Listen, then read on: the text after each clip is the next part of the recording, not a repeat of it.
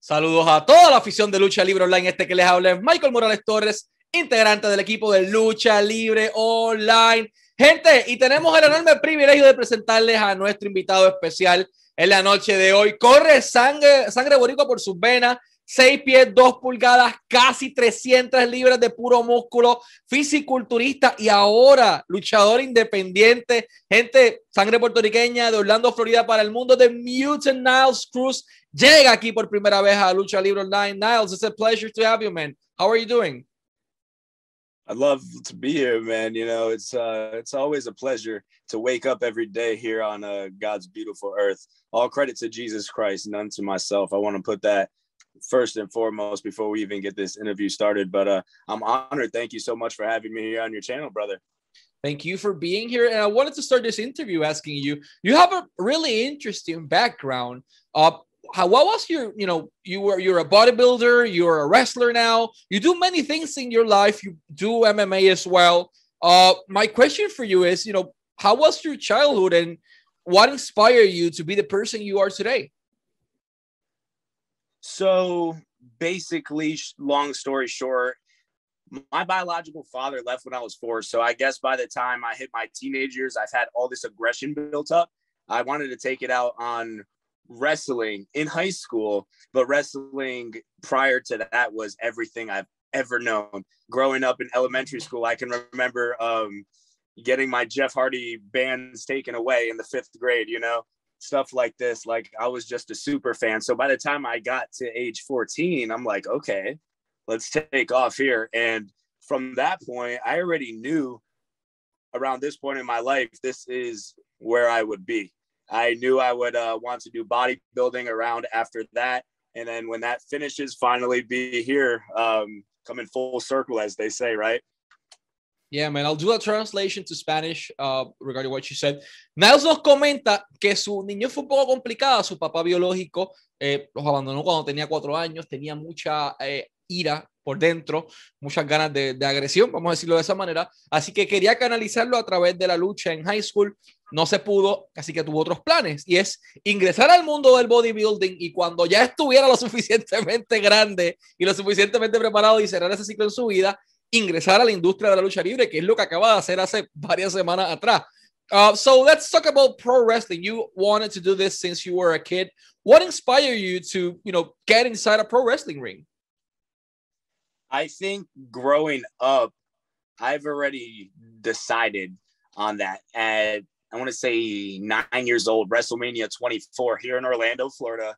I'm sure you remember. Yeah. I was just struck with the utmost confidence, saying, "Hey, I can do this." It became more real to me for some reason, whatever reason. It became real to me at that point.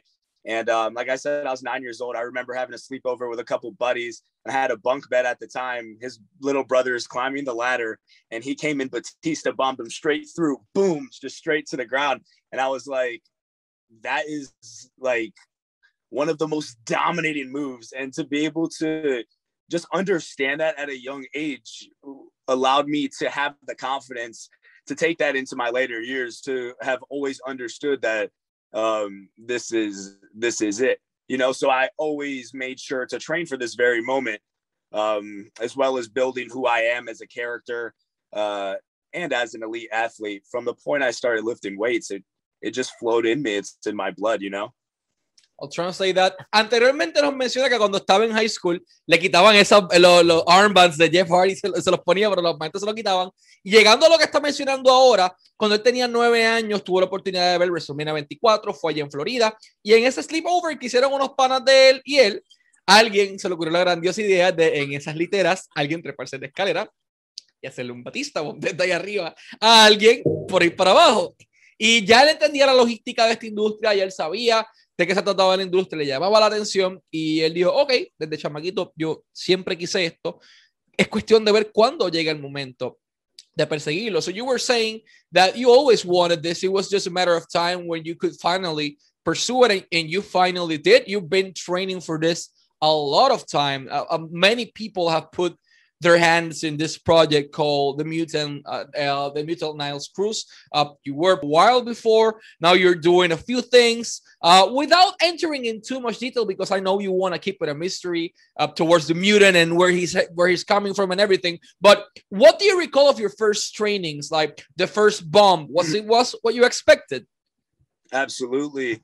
Um, getting hurt never feels good, but when you have passion for the industry, uh, it doesn't hurt so much. The adrenaline kind of covers it. So I believe, I believe it's it's almost like a chosen thing. For instance, if you if you've seen Mick Foley's documentary with A and E, you know he's doing all these crazy bumps, but he doesn't feel it due to his adrenaline and due to the passion that he has for this industry and for the fans and for all of you guys. Perfect. So very similar. Yeah, it makes a lot of sense. I'll translate this. Él menciona algo bien interesante y es que nadie le gusta sentir dolor. Nobody wants to, you know, get hurt, ese dolor físico. Pero cuando tienes la pasión suficiente por la industria y cuando tienes esa, esas ganas, Mick Foley, por ejemplo, lo menciona. ¿Tú crees que Mick Foley tenía las ganas de que lo lanzaran desde el techo de un Hell hacer encima de una mesa, perder un pedazo de oreja, clavícula rota? No.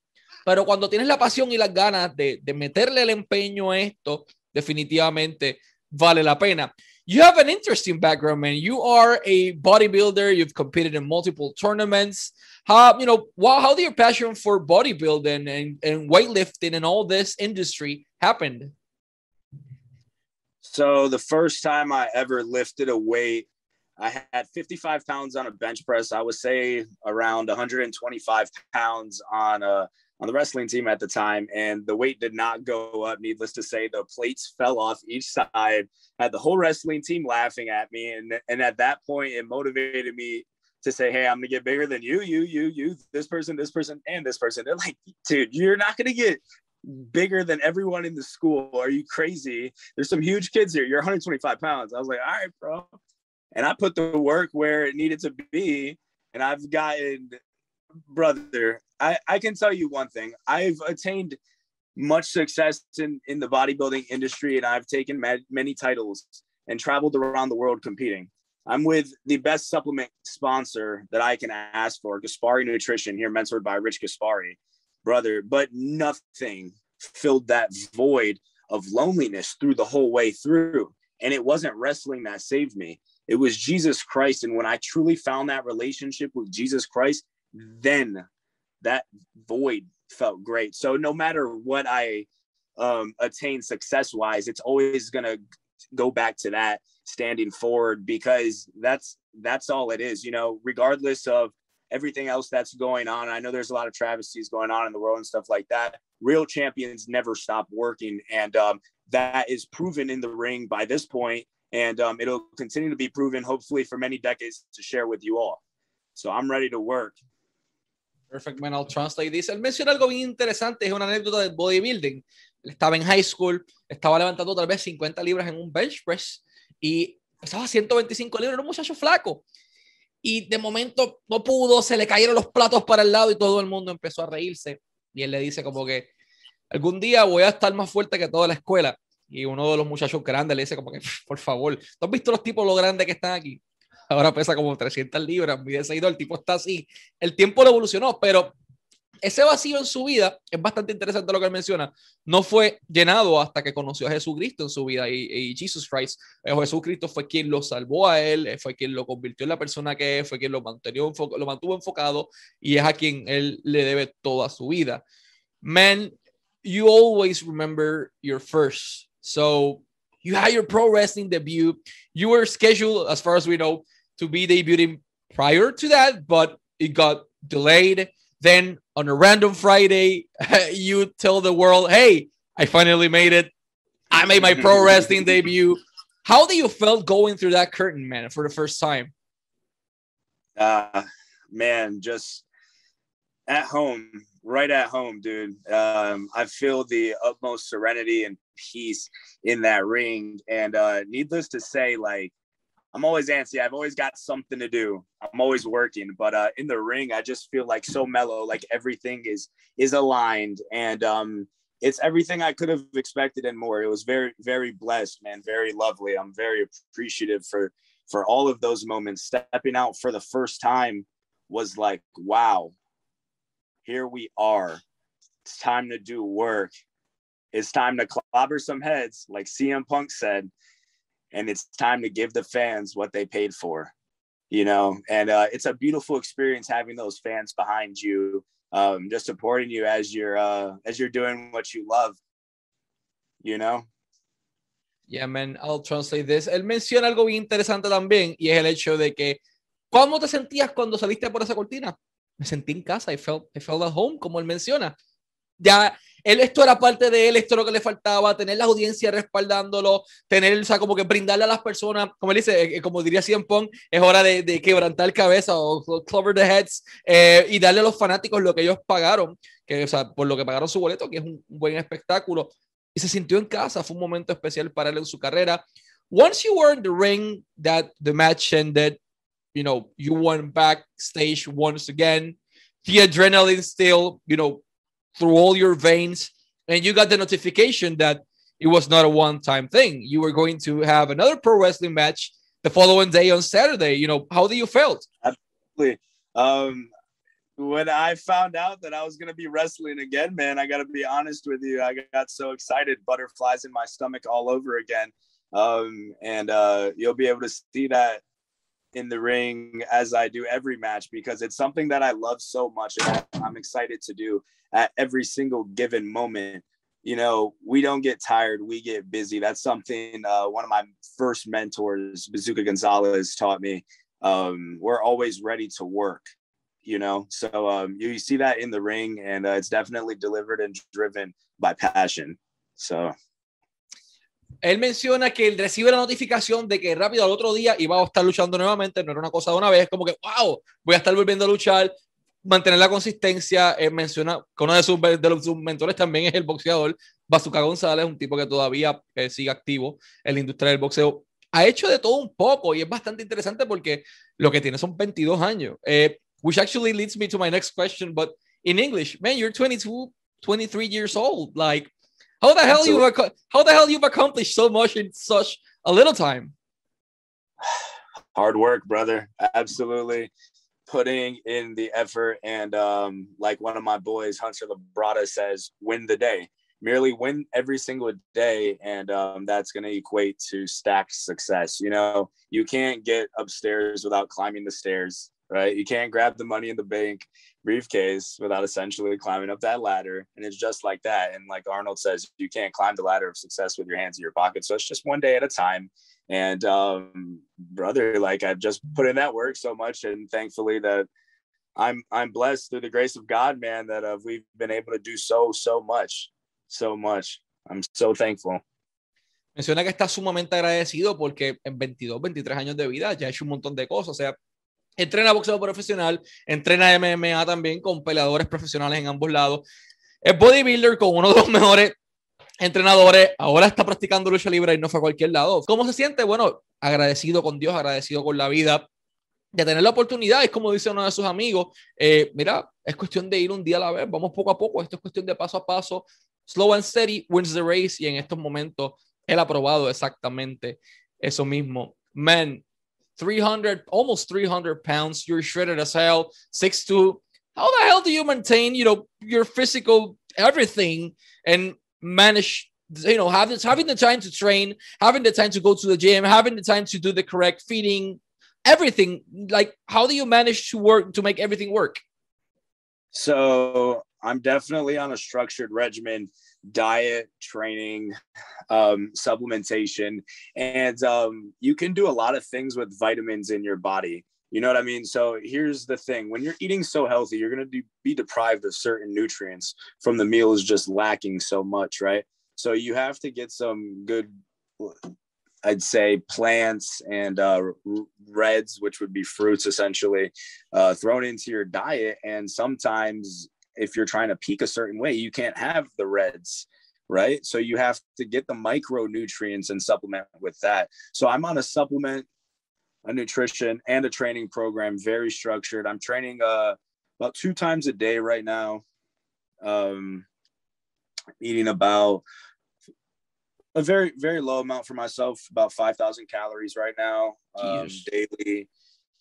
Um, got the protein up there anywhere from 250 to 300, depending on how I'm trying to look. I'll pull back on the protein if I'm trying to bring in a drier look um, to my physique, for instance. It it just it just depends on the goal, but no matter what, it stays structured, and um, that's that's how it is. Consistency is the best way, dude. That's all. A lot of people will go to the gym and then stop for two months and then go on for two months and then stop for two months and go on for two months. You know, I just encourage everyone to be consistent with their consistency. And like, like I said before, win the day. Perfect. Menciona que la clave detrás de su físico y detrás de todo es consistencia. Hay personas que van a un gimnasio dos meses sí, dos meses no, vamos poco a poco, es mantener la consistencia de la consistencia, vamos a decirlo de esa manera, eh, y tratar de conquistar las cosas paso a paso, día por día. Está en dietas estrictas, está con suplementos, está consumiendo mínimo 5000 calorías al día, que eso es comida como para dos personas. Así que el, el muchacho está, está metiéndole caña y power a todo esto.